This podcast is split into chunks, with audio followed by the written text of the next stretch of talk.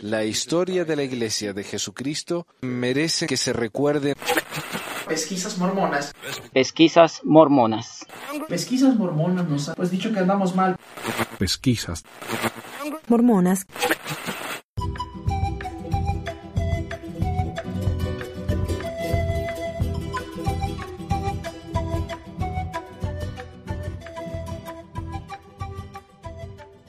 Hola a todos, bienvenidos a otra edición de Pesquisas Mormonas. Les habla Manuel, el antimormón más resentido del internet.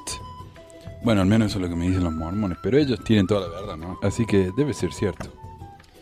Primero que nada, quiero darle las gracias al señor Félix Arias, nuestro amigo de España, por haber traducido el programa de la semana anterior, o de hace dos semanas. No me acordaba quién lo había hecho y me contactó y me, hizo recordar. Eh, así que muchas gracias, Félix. Él estuvo con nosotros en el episodio acerca de la iglesia en España. Noticias. Han habido varias noticias en la iglesia esta semana, pero tenemos un calendario bien lleno, así que voy a mencionar una. Ayer publiqué un video de una chica que se llama Savannah, que dio un testimonio en la capilla, eh, diciendo que a pesar de que era gay, Dios la amaba. Ella sentía eso, ¿verdad? Ninguna parte de su testimonio es controversial, excepto tal vez la parte donde dijo que ella espera casarse algún día y suponemos que quiere decir casarse gay, pero aparte de eso no hay nada controversial en este discurso, en este testimonio. Pero a pesar de eso, el primer consejero de la estaca que estaba presidiendo le cortó el micrófono y le pidió que se sentara. Y luego le dijo al obispo que se levantara y diera un testimonio diciendo que todos somos iguales ante Dios, pero obviamente no podemos decirlo en público porque nos van a cortar el micrófono. Y hay algunas reflexiones con este, relacionadas con esto. Uno es que la reacción típica de los mormones, porque esto se ha hecho viral en, en inglés, se ha hecho viral, ya han publicado un artículo en el Daily Mail de Inglaterra, en el Huffington Post y vaya de cuántos más, ¿no? Y lo que quería decir es que eh, en el mundo mormón la reacción ha sido qué vergüenza estos padres, por qué hacen que su hija diga estas cosas en público. Obviamente esta chica no, no eh, decidió decir esto, sino que los padres la hicieron decir esto porque una chica de 12 años no puede decidir si es gay o no. Primero que nada, en una entrevista, la madre de la chica esta, Sabana, dijo que Sabana le viene pidiendo desde enero que por favor la dejen ir a la iglesia, eh, o sea, que la dejen compartir su testimonio en la iglesia. Y los padres estaban bien preocupados por la reacción. Pero en mayo, desde enero que viene pidiendo, en mayo finalmente accedieron y le permitieron que, fuera y diera su testimonio. Así que esto fue cosa de ella. Ella escribió el, discurso, el, discursito ese que dio, el testimonio ella lo fue revisando por los últimos cinco meses y eso fue lo que ella dijo. Segundo, supongamos que los padres le hayan dicho que diga eso. Está bien entonces que los padres se levanten con los niñitos de tres años, dos años y le digan en el oído lo que tienen que decir, en frente de todos. Tercero, y este está relacionado con el punto uno. ¿Cómo saben los mormones que los padres le dijeron esto? Eh, no es que Jesús dijo que no se debe juzgar. Si ellos no tienen evidencia, entonces lo único que están haciendo es especulando y juzgando, lo cual es anticristiano y antimormón. Cuarto, una chica de 12 años no puede decidir que ella es gay, pero un chico de 8 años sí puede decidir que quiere ser mormón por el resto de su vida y por el resto de la eternidad. Estamos aceptando entonces que un chico de 12 años no tiene la habilidad de tomar este tipo de decisiones me parece bastante hipócrita, ¿no? Y la última reflexión que yo quise hacer es que esa misma semana yo publiqué un video hablando acerca de Corior, porque me dicen Corior, eh, cada semana alguien me dice Corior, ¿no? Y, ya para mí es un, eh, es un honor que me digan Corior, porque Corior fue un hombre eh, honesto, un hombre que dijo lo que pensaba y lo que creía sin romper ninguna ley. Pero a pesar de eso, Alma y los jueces y los sacerdotes lo ataron, lo secuestraron porque lo llevaron en contra de su voluntad por no haber roto ninguna ley y después lo dejaron mudo. Y esta es una metáfora tan clara para mí en la historia de la iglesia. A la iglesia le encanta hacer callar a la gente. Empezando con Corior, que lo dejaron mudo, que eso tal vez muestra un deseo profundo de José de que lo, dejen en paz. Y ellos quieren ¿no? tener su libertad de, de culto, libertad de religión, poder decir lo que quieran, pero a ellos no les gusta que nadie diga nada de ellos.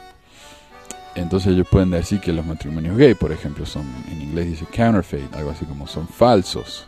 El amor gay es falso y lo dicen en la conferencia, pero en cuanto uno dice que la iglesia es falsa, uno es anti-mormon. O que José Smith fue un estafador, es anti-mormon, a pesar de que esas cosas pueden demostrarse con evidencias. Mientras que decir que el amor de un homosexual es falso, no se puede demostrar con evidencia. O de, bueno, continuando. Eh, José Smith mismo quemó una imprenta para que no hablaran mal de él. Echó a un montón de gente de la iglesia porque no le gustaban cuando hablaban mal de él, incluyendo a su eh, consejero Oliver Cowdery, quien fue uno de los testigos del libro de Mormon. Lo echó de la iglesia. Dijo que era una de las peores personas que conocía porque él habló de su relación con Fanny Alger en el granero, ¿no? Entonces a José Smith no le gustaba que hablaran en contra de él, él hacía callar a la gente, que fue lo que al final lo llevó a su muerte. Hoy um, a la iglesia le encanta censurar a la gente, hicieron un juicio en contra de una compañía que se llama, bueno, Mormon Singles, por usar el nombre de la iglesia, porque no les gusta que les digan mormones. Eh, quisieron hacerle un juicio a Ryan McKnight por publicar un PowerPoint que según ellos era bajo derecho reservado. Ryan McKnight ganó, el documento está ahí en su sitio. A mí me borraron un video en el de Monson vendiendo seguros porque no les gustó, entonces me denunciaron a YouTube y me, me hicieron bajar el video, a pesar de que el video en ninguna parte dice que esté bajo derechos reservados, así que lo subí en Vimeo y ahí lo pueden encontrar. Pero tiene eso la iglesia, ¿no? Eh, si fuera por ello, le vivirían cortando el micrófono a la gente, eh, quemando imprentas, y si fuera por ello, también quemarían el internet. Pero no puede, no es tan fácil. Así que esa fue mi reflexión acerca de Sabana, una héroe realmente de los jóvenes y de la comunidad LGBT entre los hombres. Hola, soy Stephen Hawkins. Manuel me pidió que les dijera que se olvidó de grabar una introducción para la siguiente noticia, la que fue dada en el canal local de Univision de Utah. Nos vemos, y no se olviden de escuchar a Manuel todas las semanas. El tipo es casi tan inteligente como yo. Peace out. Y en otra información, la tasa de crecimiento en la comunidad perteneciente a la Iglesia de Jesucristo de los Santos de los últimos días ha disminuido alcanzando su tasa más baja desde 1937. Nuestra reportera Juliana País nos tiene los detalles. Y aunque el ritmo del crecimiento de la Iglesia de los Santos de los últimos días se ha reducido en Brasil, México y Estados Unidos, ha tenido un incremento y ha surgido en África, Islas del Pacífico y partes de América Latina. Según una investigación hecha por el Salt Lake Tribune, el ritmo del crecimiento de la religión mormona en el año 2016 disminuyó notablemente, alcanzando la tasa más baja desde 1937. Algunas de las posibles razones de esta reducción es la decisión de parejas mormonas de tener menos hijos y los constantes cierres y expansiones de límites de zona en los barrios de la Iglesia de los Santos de los últimos días, que impactan la participación de los miembros. Por primera vez en décadas, los demógrafos independientes de los Santos de los últimos días afirmaron que el número de miembros adicionales, incluyendo los nuevos conversos y los niños bautizados, es menor de 250 mil. El portavoz de la iglesia, Eric Hawkins, afirmó que la iglesia está en un periodo de transición desde el año 2012, en donde se les insta a los misioneros el uso de tecnologías y de redes sociales. Esto ha permitido que la iglesia sea más conocida a nivel mundial. Según Mary Cornwall, profesora jubilada de la Universidad de Brigham Young, es un error pensar que este declive sea algo peculiar en el mormonismo, ya que el interés de la gente moderna no es encontrar una nueva fe como era en 1970 y 1980. Otra posible razón de la caída en la tasa de crecimiento, según la investigación, es que los nuevos conversos no están preparados en su totalidad para cumplir con todas las reglas de la iglesia, lo que resulta en una tasa de deserción de un 75% en el primer año. Sin embargo, Hawkins, el portavoz de la iglesia, aseguró que creen en el mensaje de la fe y confían que el trabajo seguirá creciendo. Desde la ciudad de Salt Lake City, Juliana País. Preguntas. El amigo Mau, y yo sé que bastante parecido a mi nombre, pero les prometo que es una persona real. el amigo Mau me mandó este mensaje por Facebook. Hola Manu, Tengo este tema para discusión, no sé si lo tienes mapeado. De los hijos de José solo registra que fueron con Emma y la mayoría murieron. Creo que registra un hijo más con una de sus primeras esposas, pero aparte de, de eso no hay más hijos. O sea, tuvo un montón de esposas, pero solo cuatro o cinco hijos vivos y todos solo los tuvo con Emma. Sin embargo, la consigna de la ley del matrimonio plural era la procreación como lo indica el libro de Mormón y Doctrinas y Convenios. Un tema que se distorsiona con la pluralidad de esposas de José, que ninguna fue para procrear, solo para compañía, porque no hay hijos directos. Alguna vez leí que los hijos de sus esposas fueron por sus siguientes maridos, quienes las adoptaron después de la muerte de José, claro, menos Emma. Sí, José adoptaba por eternidad a los hijos que sus esposas tenían con otros hombres. Y bueno, pero esa es la pregunta del millón. José tuvo más de 30 esposas, pero solo tuvo hijos con Emma. ¿Qué pasó con el resto? Nadie sabe con exactitud, pero tenemos varias posibilidades. Posibilidad número uno. Tal vez los matrimonios no fueron de naturaleza sexual. José tenía una obsesión tremenda con tener poder sobre sus seguidores. Él exigía obediencia y lealtad y cuando sus amigos se rebelaban podía convertirse de la noche a la mañana en su peor enemigo. Oliver Cowdery es un ejemplo, Sidney Rigdon, John C. Bennett y tantos otros más son otros ejemplos. Se enojó con todos los primeros los testigos libres mormones, comulgó a todos eh, tenía un carácter el tipo. El poder que uno debe sentir cuando va a una mujer y le dice que tiene que casarse con uno, a pesar de que la mujer sabe que uno ya está casado, eh, que tal vez la situación sea difícil, como en el caso de las mujeres casadas con las que él se selló, etc., eh, debe ser un... Se le, se le va la cabeza ¿no? el poder que siente. Debe ser un cargo de electricidad que siente, ¿no? Un golpe de electricidad. Un claro ejemplo de esto puede verse en una dolorosa demanda que José Smith le hizo a su amigo y apóstol Eversey Kimball. Según el libro Eversey Kimball, Mormon Patriarch and Pioneer, por Stanley B. Kimball, relata un episodio de la vida del viejo patriarca cuando José exigió que Ever cediera lo impensable a su esposa Violet. Completamente destruido espiritualmente y emocionalmente, Heber no tocó comida ni agua por tres días y tres noches, y continuamente buscó la confirmación y el confort de Dios. En la noche del tercer día recibió un tipo de afirmación y Ever llevó a Violet al cuarto superior de la tienda de José Smith en Water Street. El profeta lloró ante este acto de fe, devoción y obediencia. José nunca había querido tomar a Violet, había sido toda una prueba.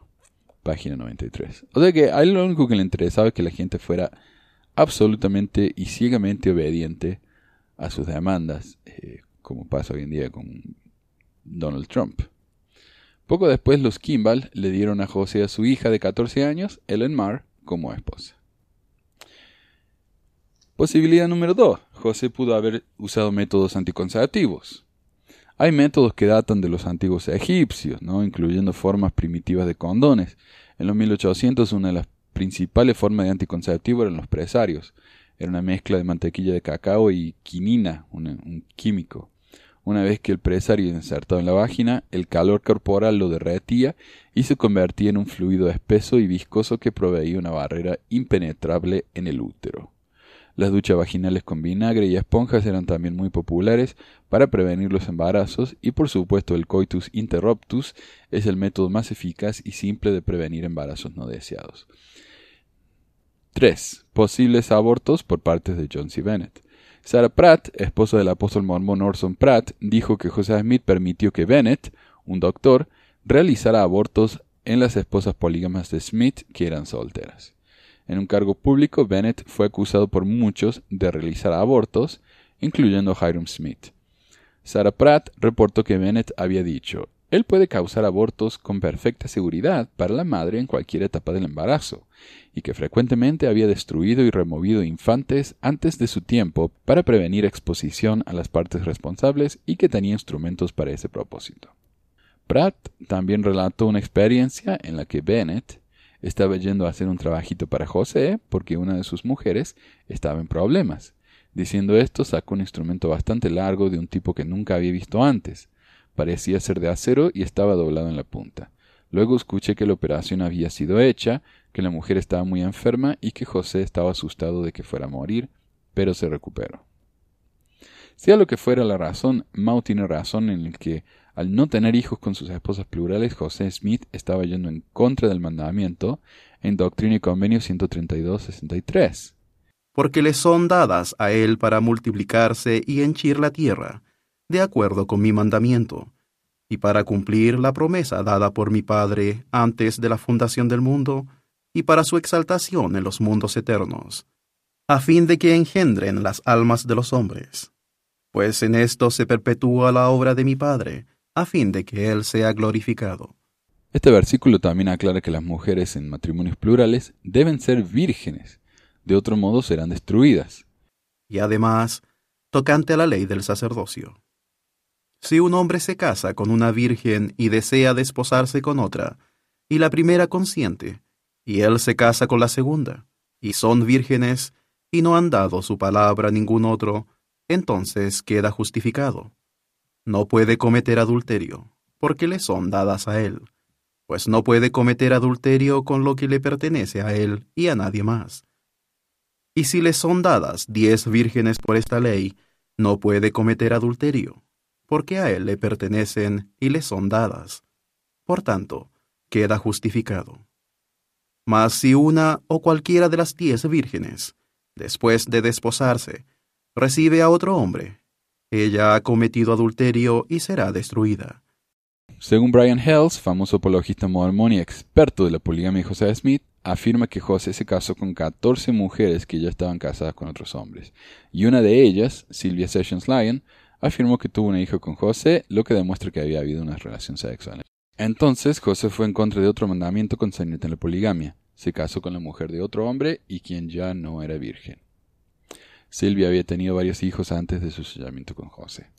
Algunos afirman que estos matrimonios poliándricos, matrimonio de una mujer con más de un hombre, eran para ayudar a las mujeres que no tenían esposos activos en la iglesia.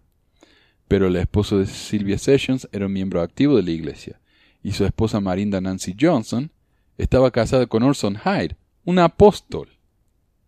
Aunque los miembros de la Iglesia traten de justificar la poligamia de José diciendo que los antiguos patriarcas también lo hicieron, tienen que lidiar con el problema de que José rompió los mandamientos que él mismo inventó. El tema del día. Los estudios han demostrado que este pueblo era profundamente religioso y entre las muchas culturas, una de las creencias más predominantes era la relacionada con el gran dios del cielo y la vida llamado Quetzalcoatl. Aun cuando varios nombres han sido dados al dios Quetzalcoatl, su descripción es casi la misma. Un hombre blanco, barbado, de ojos azules, que vestía una túnica blanca. Él aconsejó a la gente, les enseñó y partió con la promesa de que algún día regresaría. No sabemos a ciencia cierta si Quetzalcóatl y Cristo fueron la misma persona, pero hay millones de similitudes de ellas, si me permiten el descaro exagerado de hacerlo. Actualmente la iglesia si lo cita y lo cita aquí, a 10 minutos de, de su hogar, que esta es su casa, en el centro de conferencias de la iglesia. Es por eso que hago el video y los invito a que no lo tomen a la ligera, no lo tomen como una burla. Son cosas reales, son cosas verídicas.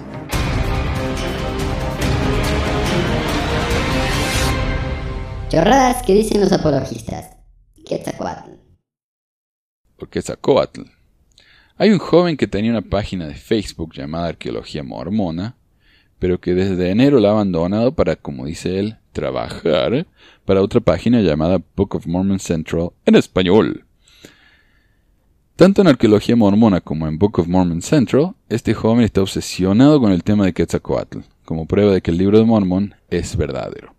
Ahora, yo ya hablé de Quetzalcoatl antes, ¿no? Y tuvimos al amigo Benjamín, que, y, hablamos con Joel, y fue, hicieron un excelente trabajo hablando de, de los problemas con Quetzalcoatl. Pero, al menos en el mundo latino, la gente sigue con esto. Y yo tengo un libro, que es como uno de esos libritos para chicos, que el libro entero es como un diario de un arqueologista chiquito que fue a México a investigar las tierras del libro mormón. Hola. Soy Stephen Hawkins otra vez. Manuel dijo arqueologista, pero esa palabra no existe. La palabra es arqueólogo. Si Manuel sigue cometiendo estos errores, voy a empezar a creer que la iglesia es verdadera. Peace out. Y ahí lo menciona Quetzalcoatl. O sea que hay gente en la iglesia que todavía cree, especialmente entre la gente latina, eh, que no saben mucho de la iglesia y que no saben mucho de la historia de, de los dioses mexicanos, la religión mexicana y específicamente la religión de Quetzalcoatl. Pero yo entiendo, es, una, es un conocimiento bastante específico, ¿no? Entonces a uno le dan un par de datos que suenan bien y uno lo cree. Eh, vi un, un screenshot, un pantallazo que tenía de que guardé de, de, este arqueología mormona y empezando a leer que tiene tres párrafos nomás el artículo ese. Pero le empecé a responder y terminé con 10 páginas, así que decidí, o 12 más bien, así que decidí dedicarle el programa de hoy a eso. Y uno de los tantos artículos de la página de arqueología mormona acerca de Quetzalcoatl dice, los mayas supieron de la crucifixión de Jesucristo, dos signos de exclamación. Fray Bartolomé de las Casas fue un sacerdote dominico mejor conocido como el defensor de los indios, y los defendió tanto que dijo que eran humanos. ¿Quién fue Bartolomé de las Casas? Y aquí está el link a Wikipedia. Fue obispo de Chiapas, México, y se encargó de recopilar historias, costumbres y leyendas de los nativos mayas de Chiapas, compendiados en la obra apologética Historia de las Indias. Aquí está el libro completo. En dicho libro se recompilan creencias prehispánicas. Entre ellas muchas nos llama la atención lo siguiente. Dicen que Upoco le dio muerte a Bacab, lo hizo azotar, le colocó una corona de espinas en la cabeza y lo colgaron con los brazos extendidos en un poste, no queriendo eh, decir que estaba clavado, sino atado, y para explicarlo mejor, el jefe extendió sus brazos, finalmente murió allí. El libro de Mormón, que es otro testamento de Jesucristo, escrito en la América precolombina, nos habla de la prédica del Evangelio en tierras americanas mucho antes de la conquista española. Es así que tanto las creencias precolombinas y las descritas en el libro de Mormón se complementan y se apoyan una para con la otra. Ok. El profeta José Smith aseguró que las generaciones futuras verían grandes descubrimientos en favor del libro de Mormón. Mm, yo no recuerdo que haya dicho eso, pero supongamos que sí. Y este tipo de evidencias son las de, la, eh, son de las que él habló. La siguiente imagen representa a Quetzalcoatl crucificado. Es una imagen de una cultura del centro de México, pero que ilustra también lo descrito por Fray Bartolomé de las Casas. Y muestran una foto ¿no? de, de, un dios maya, que no es el dios emplumado del que estamos acostumbrados, ¿no? con la cara de serpiente, sino que es un, una forma antropomórfica, una persona con una máscara de una nariz larga eh, que se ve llevando una especie de cruz. Pero según él, eh, es la foto de Quetzalcoatl crucificado. Eh, aquí hay más información sobre este artículo y da un link a un blog. Comparte con amigos y familiares estos artículos. Hashtag arqueología mormona. Ok, este artículo a su vez da un enlace a otro artículo sobre el mismo tema y con puntos similares. Uno de un blog que se llama Evidencias del Libro Mormon.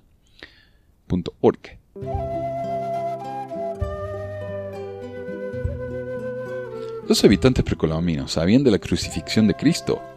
Los aborígenes americanos, a través de sus relatos registrados por cronistas españoles, nos hablan de la crucifixión del Hijo del Dios Creador. Autor Álvaro Figueroa Z. Consideremos solo tres menciones de muchas de las que un cronista del tiempo de la llegada de los españoles a América, la de un investigador post-conquista eh, y la de un aborigen precolombino, todas apoyando el hecho de que el Evangelio había sido predicado mucho antes en la América prehispánica y podremos con seguridad llegar a una conclusión. Fray Servando de Mier en la de Mier de la Orden de Santo Domingo cronista español siempre mantuvo una fuerte posición sobre el conocimiento del Evangelio prehispánico, como bien ya desarrollamos en otro artículo publicado en nuestra página. Él comprendía muy bien que Dios tenía un plan determinado en el que claramente se encontraba también el continente americano. En su conocido sermón guadalupano, donde sostiene que el cristianismo ya era conocido por los aborígenes, además agrega. Lo que yo prediqué fue que en la América no más pecadora que el resto del mundo, entró también en el plan de redención del género humano, y que habiendo Jesucristo mandado a sus apóstoles a anunciarla a toda criatura que estuviese bajo el cielo, en el mundo entero hasta lo último de la tierra. Esto como que lo que nada demuestra es que la idea de José de Mí ni siquiera era original. Este cronista español insertó todos sus descubrimientos en un marco determinado por Dios en donde debía haber un plan para llevar a todos los hombres el Evangelio de Cristo, aún antes de ser este continente descubierto por los europeos. Ahora consideremos la opinión del investigador Dr. Peter de Roo, que concluye que estos indios, y probablemente varios de otras tribus análogas, eran cristianos, en el eh, amplio sentido de la palabra. Al tiempo del desembarco de los europeos, en suelo americano difícilmente se puede poner en duda. Ellos conocían y adoraban al Dios eterno, espiritual incansable que causó, creó los cielos y la tierra, y todo lo que hay en ellos. Eh, ellos sabían acerca de la felicidad de nuestros primeros padres, que comieron el fruto gordo de Edén, y del mal espíritu que los llevó a pecar, su eh, desgracia y muerte, y como ellos estaban familiarizados con las circunstancias de la terrible tragedia, podemos fácilmente deducir que no ignoraban del todo su detalle más importante, la promesa de un redentor que constituye la más firme base del cristianismo. La recopilación de estos relatos lleva a Derro a una postura clara y potente. Estos indios, y probablemente varias otras tribus análogas, eran cristianos. Una afirmación sostenida por la evidencia recolectada durante ya siglos. Pero, ¿qué nos podría aportar un aborigen americano de este conocimiento acerca de la vida de Cristo? Cito este antiguo relato registrado por Bartolomé de las Casas. Dicen los indios de Chiapas que Eupoco le dio muerte a Bacab. Lo hizo aceptar, le colocó una corona de espinas en su cabeza y lo colgaron con los brazos extendidos en un poste, no queriendo decir que ya estaba clavado, sino atado. Y para explicarlo mejor, el jefe extendió sus brazos, finalmente murió allí. Quizá podamos imaginarnos la sorpresa que debió significar para los españoles escuchar estos relatos de los indígenas. Se trata de una afirmación demasiado específica y clara para suponer que es solo una coincidencia con la crucifixión de Cristo. En nuestra época es relativamente sencillo comparar cada punto. ¿Y a qué conclusión podemos llegar? Este plan, establecido por Dios para que la América antigua conociera de su Hijo y su misión redentora, fue llevado a cabo por personas escogidas, y ellos realizaron un trabajo evangelizador y vestigios de este esfuerzo, después de miles de años, se cristalizaron en miles de relatos que nos enseñan que una vez Cristo caminó por estas tierras. Y lo más considerable de esto es que este testimonio se encuentra escrito en las páginas del libro de Mormón. Primero que nada, quiero que hablemos un poco acerca del citado Pedro, ¿no? el investigador que supuestamente determinó, basado en evidencia recolectada durante ya siglos, que los indios percolombinos eran cristianos. Este material de Perro es del año 1900 y solo un año después, en el periódico The American Historical Review, apareció una reseña en la que el autor descarta el trabajo de Roe, diciendo, entre otras cosas, que estos bellos volúmenes son un monumento tanto a la laboriosidad del autor, así como a su falta de sentido histórico. De hecho, la obra no debe verse tanto como una historia, sino como una polémica en apoyo a la afirmación de que se pueden encontrar en América vestigios de una cristiandad, la cual evidentemente no fue introducida por los relativamente tardíos norteños, y como una narrativa de los misioneros católicos romanos tempranos en Groenlandia. Todo esto está discutido extensamente, pero en un espíritu de dogmatismo mezclado con credulidad que tristemente interfiere con cualquier peso juicioso de las autoridades citadas. Entonces, lo que esta reseña de la época del mismo de Roe dice es que este hombre interpretaba y veía lo que él quería. Él buscaba, por, él buscaba evidencias de lo que ya había determinado. Es difícil tomar en serio veleidades tales como esta, y no creemos que serán aceptadas por estudiantes de historia de mentes sobrias que no pertenezcan a la misma persuasión religiosa del autor. Su concepción liberal de lo que constituye evidencia puede ser inferido de su sugerencia de que sea establecido un museo de antigüedades americanas que contenga crucifijos antiguos, cruces y libros cristianos y reliquias descubiertas o que pueden ser descubiertas en el futuro en nuestro hemisferio. trataremos de seleccionar alguna joyita como ejemplo de los descubrimientos maravillosos en la historia antigua que pueden encontrarse en estos maravillosos volúmenes. Se nos instruye que los comienzos de la civilización en este continente fueron traídos a América por los descendientes recientes del patriarca Noé, quienes tomaron una dirección oriental llegando a América ya sea por el estrecho de Bering o después de navegar a través de la Polinesia en la costa occidental de América Central y Perú. Con respecto a la introducción de la cristiandad, se nos dice que se pueden encontrar en América vestigios prehistóricos que apuntan a la presencia del apóstol Santo Tomás. Ro'o afirma que hay inscripciones en una roca en la orilla del Potomac sobre la tumba del Siachi el Rubio, en la que podemos encontrar fragmentos de huesos y dos monedas bizantinas, y estos interesantes artículos están ahora preservados en la institución del Smithsonian en Washington a pesar de que el profesor Joseph Henry, el secretario del Smithsonian, ya desde marzo de 1869 expuso el fraude y expuso al autor del mismo en la, en la revista Historical Magazine. El libro de Rowe parece haber dejado de ser publicado después de la primera impresión y no he encontrado ningún artículo académico que lo cite. De hecho, nadie lo cita excepto varios apologistas mormones empezando con el apóstol B. H. Roberts. Entonces, la gran evidencia del libro de Mormon, el libro del señor Rowe, puede ser desechado como pseudociencia. Segundo, Benji, el joven de arqueología mormona, muestra un dibujo de Quetzalcoatl sosteniendo una cruz y sugiere que este es el dios emplumado siendo crucificado. Pero no hay ninguna evidencia de que está siendo crucificado. Los invito a que vayan al sitio web del pxamorgona.com o pesmon.com y vean la foto. De hecho, la cruz ni siquiera está en el suelo, sino que Quetzalcoatl la está levantando y llevando en su espalda. Tampoco es una cruz típica cristiana en la que la parte inferior es más larga que la de los lados y la superior es más pequeña que las otras tres. Esta cruz tiene los cuatro lados exactamente iguales. Según el libro Anales del Museo Nacional de México, volumen 2, página 88, se ve pues que Quetzalcoatl no introdujo el culto de la cruz cristiana. Las cruces que se encuentran sabemos ya que eran del dios de las lluvias o el árbol del sol, mas nunca un símbolo de redención ni la cruz de Cristo. El Quetzalcoatl cristiano como leyenda es un tipo admirable, pero la historia no puede admitirlo.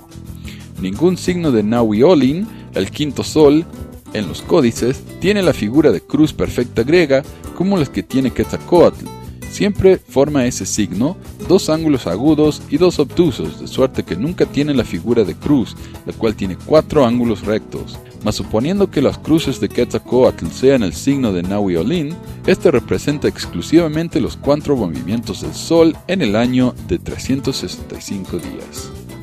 Entonces, para los seguidores de Quetzalcoatl, la cruz no es un símbolo de redención, sino que representa los cuatro puntos cardinales y por eso tiene cuatro lados iguales.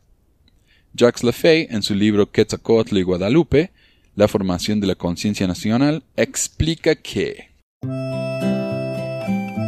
independientemente al menos al principio, de la profecía que pasó por haber anunciado su llegada al Nuevo Mundo, los conquistadores y luego los evangelizadores creyeron observar en los templos, sobre las imágenes sagradas de los mexicanos y sobre los códices, signos que a sus ojos no podían provenir sino del cristianismo o del judaísmo.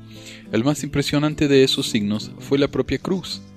Un siglo más tarde, el franciscano López de Cogolludo, citando al Bernal Díaz, añadirá, se halló en este reino de Yucatán fundamentado para poder presumir una evangelización de las Indias por los apóstoles que no dio poco que considerar a los escritores antiguos para nuestros españoles cuando en él entraron, hallaron cruces y en especial una de piedra, relevada en ella una imagen de Cristo Redentor, nuestro crucificado, la cual está en nuestro convento de Mérida, a quien veneraban los indios, en efecto, las cruces de valor religioso eran bastante numerosas en el México antiguo. Una de las más conocidas, la de Palenque, era la estabilización del árbol de la vida de los mayas. La cruz de Quetzalcoatl llevaba en la cabeza, al igual que otras del códice Fejerbari Mayar, sobre la cual estaba dibujada un personaje barbudo, era el símbolo de las cuatro direcciones del espacio, de los puntos cardinales, como correspondía al dios del viento, Quetzalcoatl e Ecatl, pero la complicada simbología religiosa de los antiguos mexicanos era impenetrable para los primeros españoles, o más bien solo les decía algo analógicamente. Inclinados por una fuerte tradición judeo-cristiana, observaron, dándole primordial existencia, un símbolo, el de la cruz, significante para ellos, concediéndole una exagerada importancia, además de un significado erróneo. Venidos de un mundo espiritual cerrado y exclusivo, no podían imaginar que una cruz pudiera tener otro origen y otro sentido que la cruz cristiana. Así, las cruces del antiguo México, muy diferentes unas de otras, fueron unificadas y llevadas a un esquema cruciforme para ser interpretadas como los signos de una evangelización anterior. La cruz del manto de Quetzalcoatl, cruz de San Andrés, simbolizaba en realidad el principio dual en el origen de los dioses y de los hombres. Al pie del templo de Ecatl, en Calixtlahuaca, hay un monumento funerario sobre planta cruciforme. De allí se dedujo rápidamente una especie de ley de frecuencia que revelaba la asociación de Quetzalcoatl y de la cruz. O sea, había cruz diferentes. Estaba la cruz del templo de Palenque, que representa eh, el fundamento del árbol de la vida. Y si uno ve la cruz, eh, puede ver que alrededor de la cruz hay claramente un árbol. Eh, y esa cruz parece más como la cruz cristiana, porque está el tronco, ¿no? Y las ramas son los, los palos que van al costado. Y la otra cruz, que es de cuatro lados iguales, que es la cruz de Quetzalcoatl, que representa los signos cardinales, pero los cristianos al ver estas cruces diferentes, las combinaron a todas y pensaron que eran toda la misma cruz, la cruz en la que murió Jesucristo, cuando en realidad eso no hay ninguna evidencia de que eso sea cierto. Tercero, el enlace que se da al libro de Bartolomé de las Casas en el, es el libro incorrecto. Tanto Benji como Álvaro dan una referencia al libro Apologética Historia de las Indias, aunque la cita dada solo parece encontrarse en sitios pro-mormones. Pero aun suponiendo que la cita fuera confiable, eso no demuestra nada, ya que el mismo Bartolomé de las Casas es una fuente sospechosa, y ya vamos a ver a qué me refiero. Ya en 1609, Garcilaso de la Vega escribió que la manera que nuestros españoles tenían para escribir sus historias era que preguntaban a los indios en lengua castellana las cosas que de ellos querían saber, los farautes, por no tener entera noticia de las cosas antiguas, y por no saberlas de memoria. Les decían faltas y menoscabadas o mezcladas con fábulas poéticas o historias fabulosas. Y lo peor que en ello había era la poca noticia y mucha falta que cada uno de ellos tenía del lenguaje del otro, para entender al preguntar y responder, y por esto era por la mucha dificultad que la lengua indiana tiene y por la poca enseñanza que entonces tenían los indios de la lengua castellana, lo cual era causa que el indio entendiese mal lo que el español le preguntaba y el español entendiese peor lo que el indio le respondía. De manera que muchas veces entendía el uno y el otro en contra de las cosas que hablaban. Otras muchas veces entendían las cosas semejantes y no las propias, y pocas veces entendían las propias y verdaderas. En esta confusión tan grande, el sacerdote o seglar que las preguntaba tomaba a su gusto y elección lo que le parecía más semejante y allegado a lo que deseaba saber, y lo que imaginaba que podría haber respondido el indio. Y así, interpretándolas a su imaginación y antojo, escribieron por verdades cosas que los indios no soñaron, porque de las historias verdaderas de ellos no se pudo sacar misterio alguno de nuestra religión cristiana. Lo que dicen que Icona es Dios Padre y Bacab Hijo Dios, Estruac Dios Espíritu Santo y que Chiripia es la Santísima Virgen María y Ishten la bienaventurada Santa Ana y que Bacab muerto por Eupoco es Cristo nuestro Señor crucificado por Pilato, todo esto y otras cosas semejantes son todas invenciones y ficciones de algunos españoles que los naturales totalmente las ignoraron. Entonces acá está. Garcilaso de la Vega ya en los 1600, comienzo de 1600, dijo lo que los sí, los indios reportaron estas cosas a los españoles, pero uno, o los indios no sabían bien de lo que estaban hablando porque eran tradiciones muy viejas, o dos, los indios y los españoles no se entendieron entre ellos y por lo tanto los españoles interpretaron lo que más le convenía. Eso de que Bacab, que cita Benji y el otro, no sé, me acuerdo cómo se llama, Arturo creo, Eso de que citan de que va a ver a Jesucristo crucificado, es invención de los españoles, dice él. Eso no es tradición nuestra. Brandt Carner, apologista mormón, publicó un artículo en la revista Sunstone intitulado La cristianización de Quetzalcoatl, una historia de metamorfosis. Y este hombre, Brandt Carner, para aclarar, es un defensor de la iglesia a muerte. Él publicó este artículo en los 80 y yo lo vi el año pasado en Sunstone defendiendo al libro de Mormon. O sea que este es eh, de los más fuertes defensores de la iglesia. Así que si no le creen a él, no sé a quién le van a creer. Pero lo que él dice no es nada muy nuevo a lo que ya dije. Simplemente que quiero darle la voz de un mormón hablando de la falsedad del Quetzalcoatl cristiano. Y él dice, la religión azteca, antes de la conquista, era un mosaico vibrante de deidades y prácticas entretejidas. Pero de todo este panteón, solo un dios nativo es bien conocido en todo el mundo, Quetzalcoatl. Desde los tiempos en que Cortés fue saludado como Quetzalcoatl, que estaba regresando, el mundo occidental ha estado fascinado con esta deidad azteca. La anomalía de un legislador blanco y barbado que enseñó cultura y bondad han sido tan intrigante que muchos han pensado que tenían que ser un extranjero que había traído un nuevo mensaje a los nativos. Dos décadas después de la conquista, Quetzalcoatl fue identificado con Santo Tomás, el apóstol errante. Desde esa época, Quetzalcoatl ha sido descrito como un vikingo, un explorador chino, un extraterrestre, Moisés y Jesucristo. De manera similar, la mayoría de los mormones asumen que las leyendas de Quetzalcoatl eran simples recuerdos distorsionados de la visita de Cristo al Nuevo Mundo, tal como se describe en el libro de Mormon. La identificación de Quetzalcoatl con Cristo o cualquier otra figura no india depende de una serie de características que aparecen en fuentes nativas. Se dice que Quetzalcoatl había sido un legislador benevolente que proveyó la base moral de la sociedad. Era blanco, tenía una barba y llevaba una larga túnica blanca, y se fue con una promesa de regresar y reinar otra vez. Mientras que todas estas características tienen raíces en leyendas nativas, cada una de ellas ha sido alterada por las presiones de la conquista. Los aspectos más sorprendentes de estas características, las que sugieren que la leyenda se refiere a la visita de Cristo, son elaboraciones españoles sobre leyendas nativas. Las historias originales, tanto como pueden, eh, puedo reconstruirlas, no apoyan la identificación de Quetzalcoatl con ningún visitante extranjero. O sea, no hay ninguna leyenda azteca en sí, que no haya sido distorsionada o interpretada por los españoles, que diga que Quetzalcoatl es un ser de otro país. Marcelino Penuelas ha descrito vívidamente el proceso que cristianizó a Quetzalcoatl. En vez de explicar el mito, las más o menos sólidas explicaciones de quienes pueden ser llamados mitófilos, mitófobos y mitomaníacos agregaron gasolina al fuego que produjo el halo de su misterio.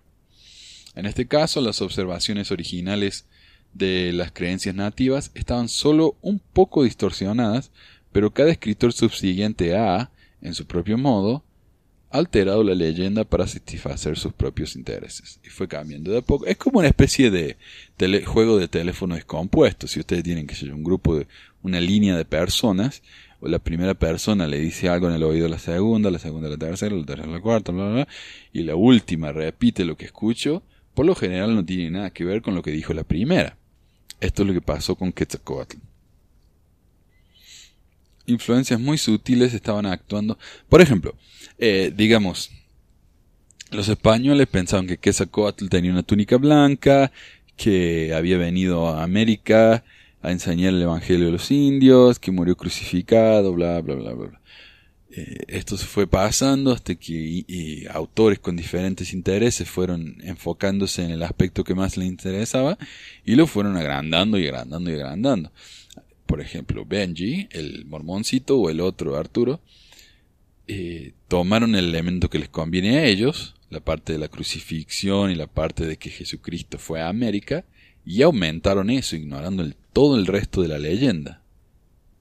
Aunque la parte que ellos se tomaron no tiene nada que ver con la leyenda original, y la parte que ignoraron eh, totalmente contradice lo que ellos creen. Ese es el final del juego del teléfono descompuesto. Influencias muy sutiles estaban actuando para predisponer a ciertos españoles para que vieran influencias bíblicas en las costumbres de los nativos.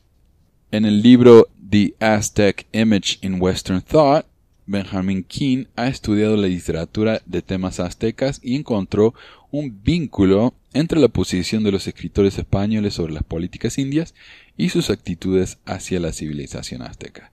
En otras palabras, su política estaba influenciando su perspectiva de la sociedad azteca. Estas características, estas actitudes políticas tienen una relevancia directa en la historia de Quetzalcoatl después de la conquista.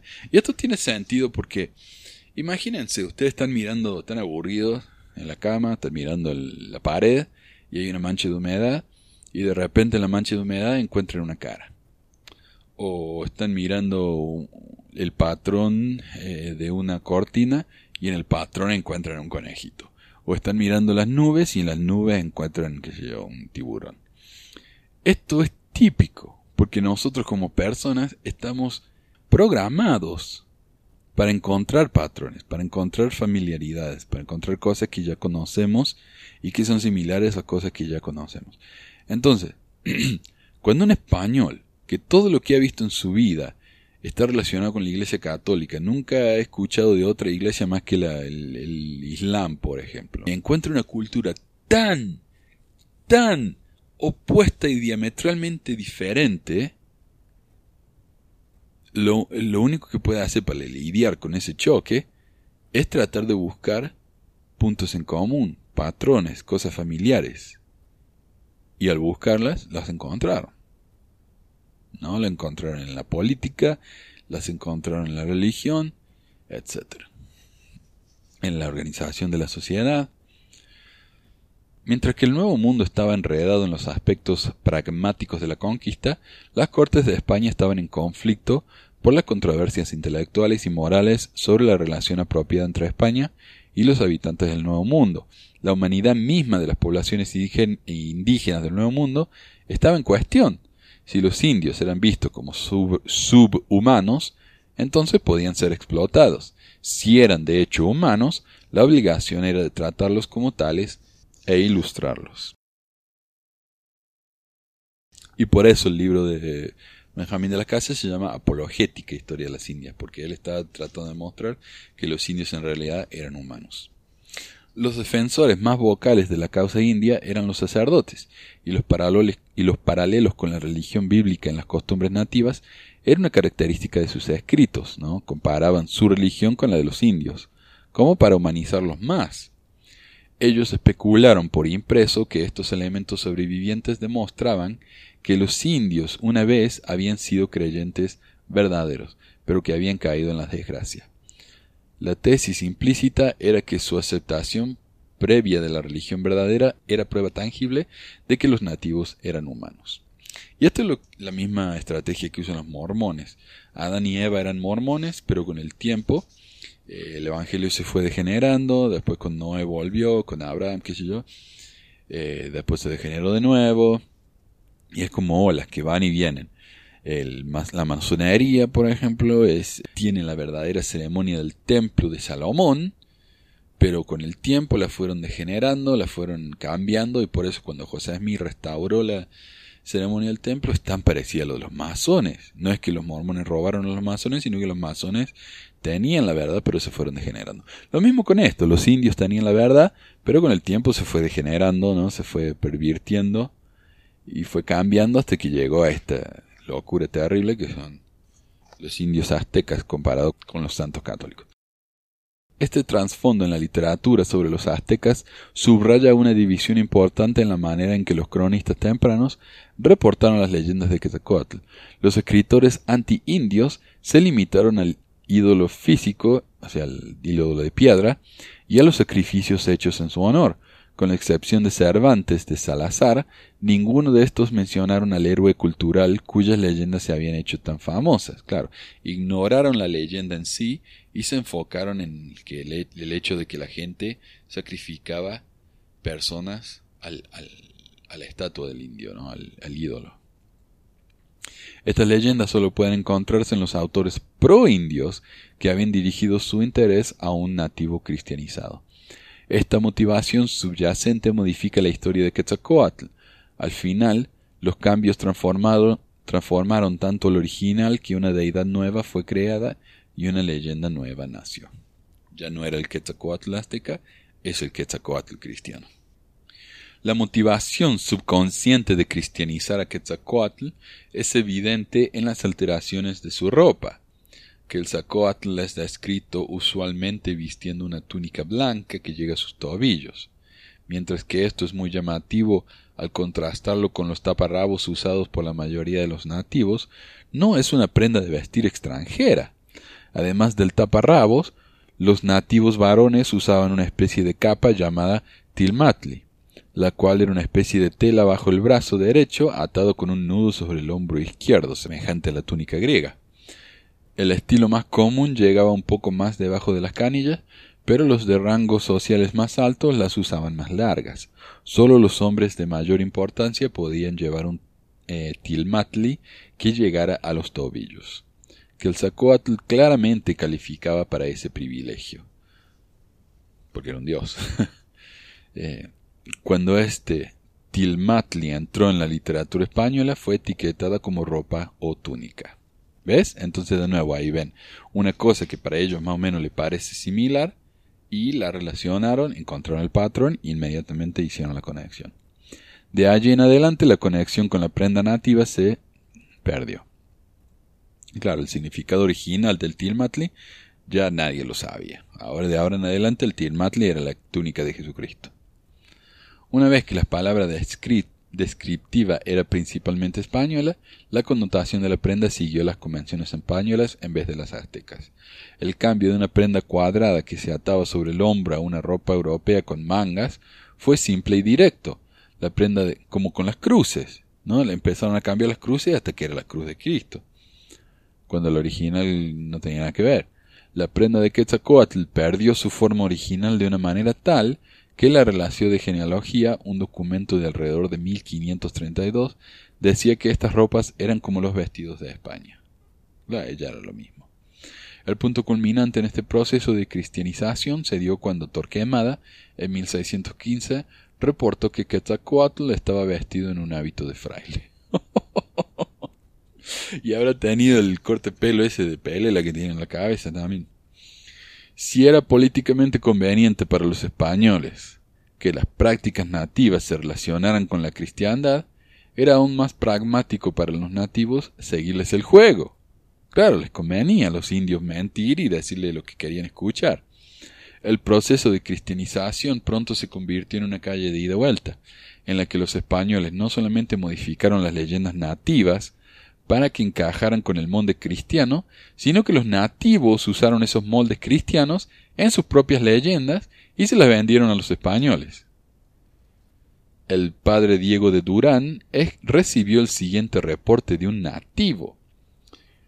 Preguntado a otro indio viejo la noticia que tenía de la ida de Topilzin, otro nombre de Quetzalcoatl, me empezó a relatar el capítulo 14 del Éxodo, diciendo que el Papa Quetzalcoatl había llegado a la mar con mucha gente que le seguía, y que había dado con un báculo en la mar y que se había secado y hecho camino, y que entró por allí él y su gente, y que sus perseguidores habían entrado tras él, y que se habían vuelto las aguas a su lugar, y que nunca más habían sabido de ellos.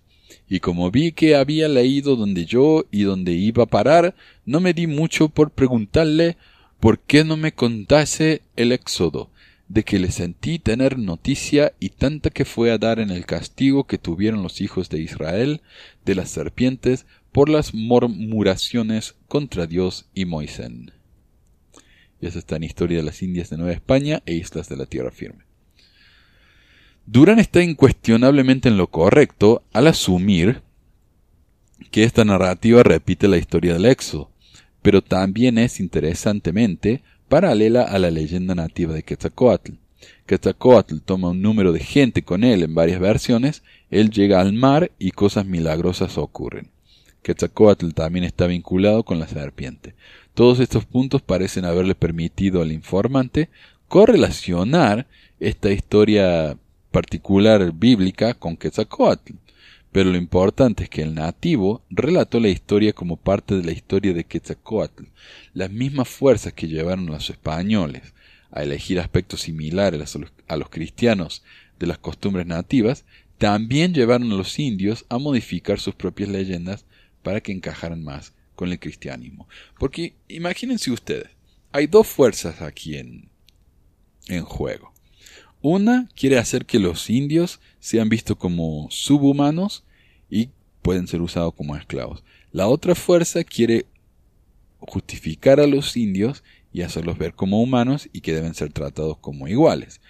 Ahora, si las leyendas indias tienen que ver con la, con la Biblia, ¿no? Demuestra que los indios eran cristianos y como muchos latinos sabrán, cuando uno dice ese cristiano, quiere decir esa persona. Es algo que ha venido desde esa época. Cristiano era sinónimo de persona. Entonces, si los indios eran cristianos, los indios eran gente. Ahora, cuando uno es un indio y ve eso, ¿no? ¿Qué va a hacer? Uno va a hacer todo lo posible para hacerse ver más cristiano de lo que es.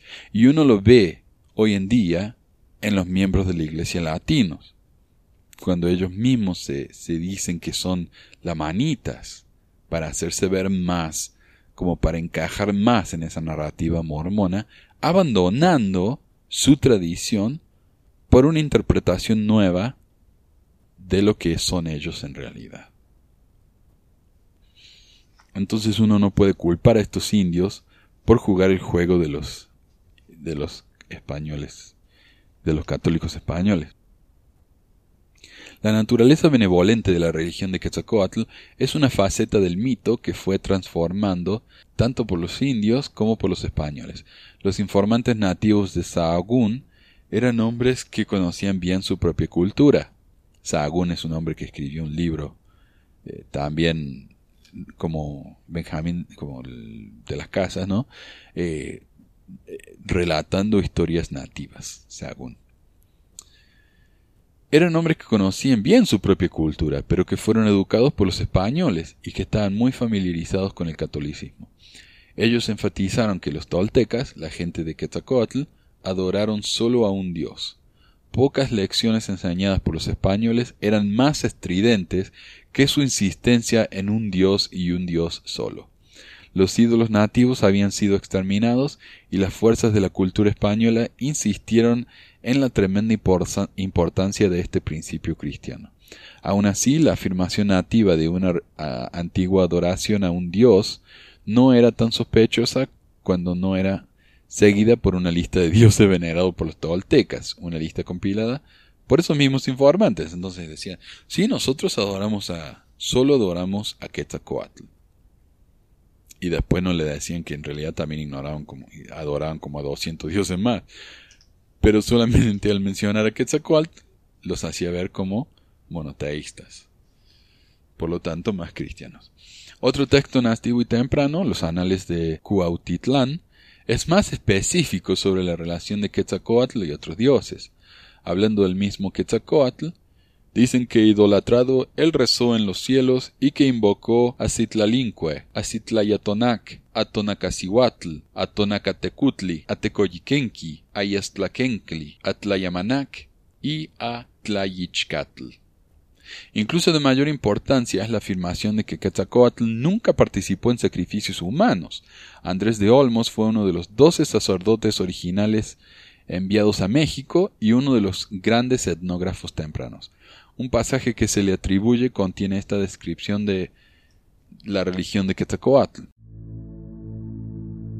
Nunca admitió sacrificios de la sangre de humanos ni de animales y prefería los de pan y rosas, flores y perfumes y de olores.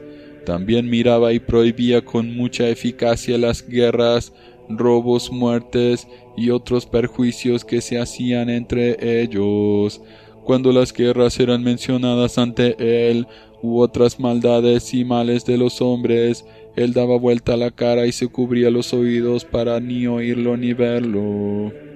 Y esto está en el libro de Bartolomé de las Casas, la Apologética Historia Sumaria. Un hombre cristiano nunca permitiría sacrificios humanos, y los escritores nativos de los anales indican que había un conflicto sobre la práctica que llevó a Quetzalcoatl a irse de Tuya. A pesar de estas importantes fuentes tempranas, parece que esta parte de la leyenda también pasó por un cambio cosmético que eliminó toda asociación con los sacrificios humanos. Dos fuentes tempranas y muy importantes son la Histoire du Mexique y la leyenda de los soles. En ellas se dan diferentes versiones de un episodio en la vida de Quetzalcoatl.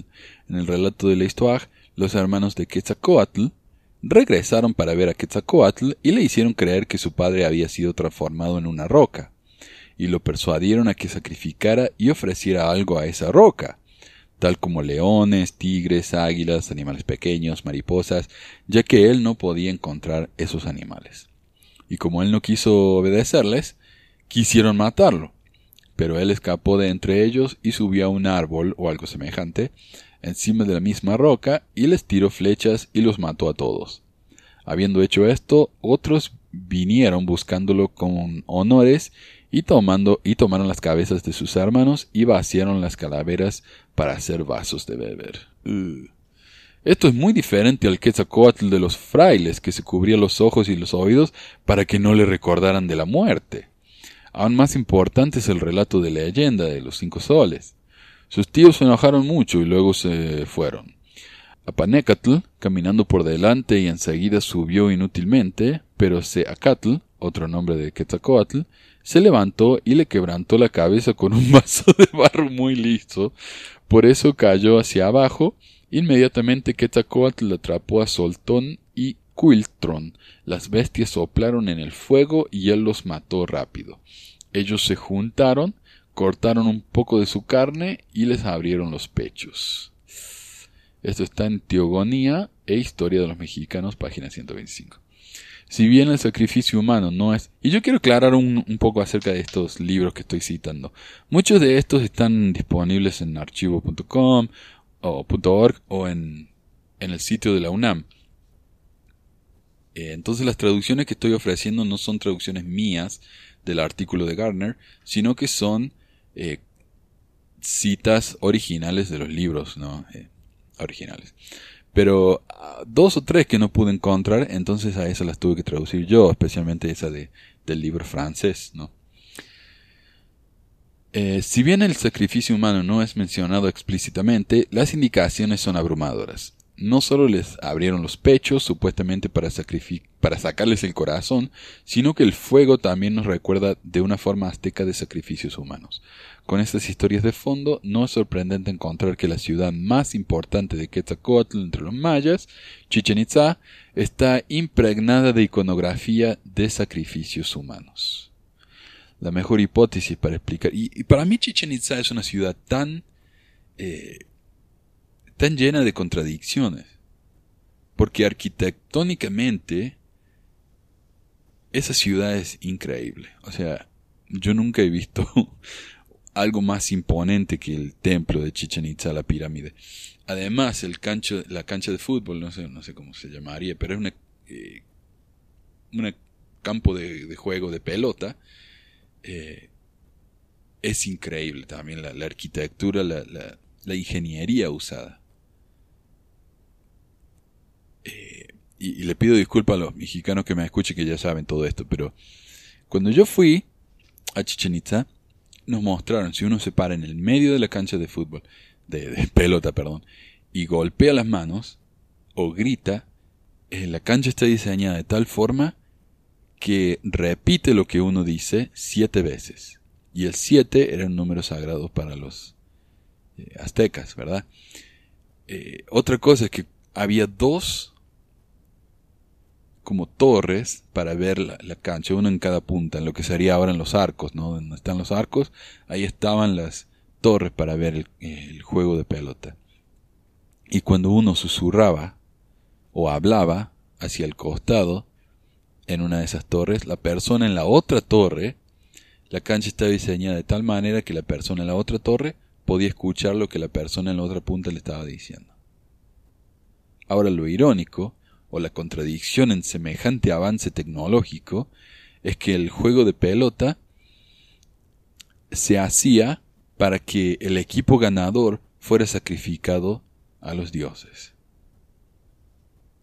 Entonces tenemos ahí un avance tecnológico tan grande y un barbarismo tan grande a la misma vez.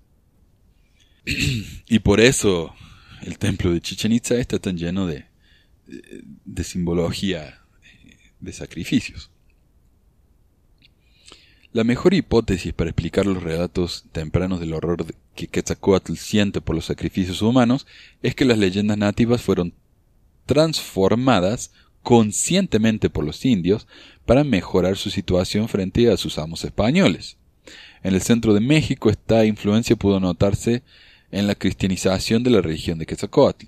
El mismo patrón se repitió fuera de la religión mexicana central, pero con un giro interesante. Entre los mayas, Quetzalcoatl se convierte en el chivo expiatorio en lugar del héroe. Según un informante nativo de Mérida, Yucatán, en 1581, dícese que los primeros pobladores de Chichen Itza no fueron idólatras, hasta que Cuculcán, el nombre maya de Quetzalcoatl, capitán mexicano, entró en estas provincias, el cual enseñó la idolatría, antes de que tuvieran noticia de un Creador de todas las cosas, de la creación del cielo y de la tierra, y que la caída de Lucifer y la inmortalidad del ánima y del cielo y del infierno y del diluvio general. Y esta está en la colección de documentos inéditos relativos al descubrimiento, conquista y organización de las antiguas posesiones españolas de ultramar, página 271.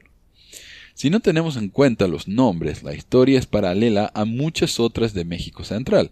La gente más antigua sabía de las religiones cristianas y eran exactamente el tipo de gente que los sacerdotes estaban buscando. Lamentablemente algún diablo vino y los forzó a cambiar.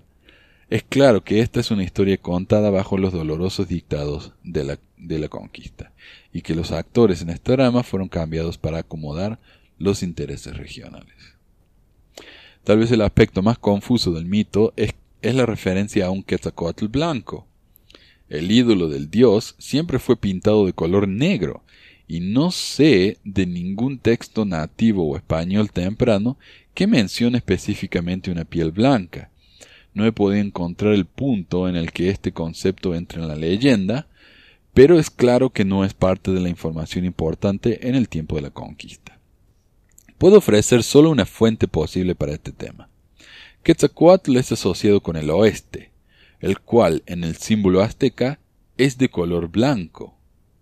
Por lo tanto, Quetzalcoatl es blanco como indicación del oeste, tal como otras deidades son rojas, azules y negras cuando se las asocia con las otras direcciones cardinales. Se puede argumentar que la elevación de Cortés a la condición de Quetzalcoatl regresado era a causa del color de piel, pero la evidencia temprana no apoya esa conclusión. Los españoles fueron venerados como dioses, pero según Sahagún, los esclavos negros que llegaron con ellos también fueron llamados dioses. O sea, no era cuestión de piel. ¿Se dan cuenta? Claramente la piel negra no era un requisito para la deificación. Los españoles eran dioses por virtud, por virtud de sus naves milagrosas, las cuales parecían ser templos flotantes, y por sus palos que escupían truenos y fuego y que causaban que los árboles se cayeran. Era el milagro de quienes eran, más que su color, lo que activó la imaginación de los nativos. En Visiones de los Vencidos, Miguel León Portilla reporta sobre uno de los pocos comentarios por parte de los aztecas con respecto al color de piel de los españoles, el cual dice simplemente su piel es muy blanca, más que la nuestra. Y eso es todo. Todas las referencias de Quetzalcoatl como un dios de piel blanca parece ser rastreado a nuestra propia inclinación cultural de vincular al blanco con el color de piel. Imagínense un indio viviendo en América antes de la conquista, que nunca había una persona de color blanco, me imagino con excepción de algún albino, ¿no? Que, que haya vivido entre ellos, cuando ven a un, a un rubio, a un gringo, ellos no lo consideran blanco. Porque el color de una persona blanca no es el blanco, el rosado, es el durazno, pero no es blanco. Entonces, cuando hacen que Quetzalcoatl sea blanco, no tiene sentido que sea porque es europeo. Esa es una concepción occidental. Al remover las influencias españolas, Quetzalcoatl se convierte otra vez en un dios muy azteca, incluyendo en sí la dualidad de lo bueno y de lo malo que caracteriza al panteón azteca. El clima moral y político de la conquista generó presiones que seleccionaron ciertas facetas de la tradición nativa y que la presentaron en una manera que la hacía parecer cristianas. Los padres cristianos tempranos encontraron evidencias debajo de cada árbol, pero ninguna rama produjo más frutos que Quetzalcoatl. Los siglos que han pasado han expandido estos temas hasta el punto de que nuestros conceptos populares de la deidad han reemplazado el entendimiento nativo sobre su propio Dios. Entonces lo que habla Benji y el Arturo ese acerca de Quetzalcoatl y los diferentes eh, relatos mormones acerca de Quetzalcoatl no se refieren al Quetzalcoatl maya o azteca, se refieren al Quetzalcoatl español, a la interpretación española de Quetzalcoatl. Personalmente, dice Garner, estoy satisfecho de que una reconstrucción de Quetzalcoatl nativo no deje lugar para identificarlo con ninguna de las sugerencias populares que vinieron más tarde. Mientras que lamento la muerte de una figura popular del folclore occidental, encuentro que el Quetzalcoatl nativo es igualmente fascinante y desafiante. La cristianización de Quetzalcoatl es simplemente el capítulo final en la larga historia de una de las tradiciones religiosas más importantes del hemisferio occidental. Cuando ya no tratemos de averiguar quién no es, tal vez su verdadera historia pueda ser contada. Si les gustaría participar, como dije en el programa anterior, traduciendo artículos, avísenme, yo les comparto eh, la carpeta con todos los archivos a traducir. Eh, me pueden contactar por el sitio web pesmore.com eh, o por Facebook a Manu Sein, Z-E-I-N, o a manuel arroba como más le guste. Y pesquisas es con S. Yo que a mucha gente le gusta escribir pesquisa con Z, vaya a saber cuántos emails se perdieron en el camino a causa de eso. Pero pesquisas, si uno lo escribe correctamente, es todo con S. Así que, bueno, muchas gracias de nuevo por escucharnos y nos vemos la próxima. Adiós.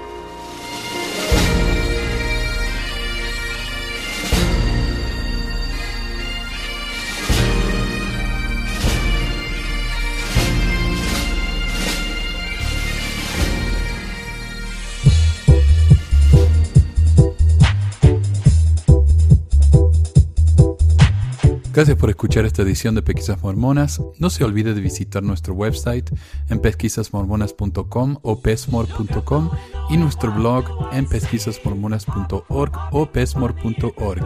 También tenemos un grupo de Facebook donde la discusión siempre es animada y si tiene un comentario, pregunta o hate mail, puede enviarlo a manuel.pesquisasmormonas.com. Y si por alguna razón ha abandonado la iglesia y ya no sabe qué hacer con todos esos miles de dólares extras, ahora que ya no paga el diezmo, le agradeceríamos si nos envía uno o dos dólares por medio de Patreon en patreon.com barra o en paypal.me barra para ayudarnos a cubrir los gastos de domain y hosting del podcast. Muchas gracias de nuevo y hasta la próxima semana. La música del comienzo del podcast es la canción de la primaria Historias del Libro de Mormón por Clive Romney. La canción previa a esta es Logra el Profeta del ex de Acevedo y esta es la versión de la banda Roosters de la canción de la primaria Palomitas de Maíz. ¿Por qué agregar a pesquisas mormonas para que mi papá pueda parar los websites del podcast? Y de los videos. Gracias. Pues quizás hormonas.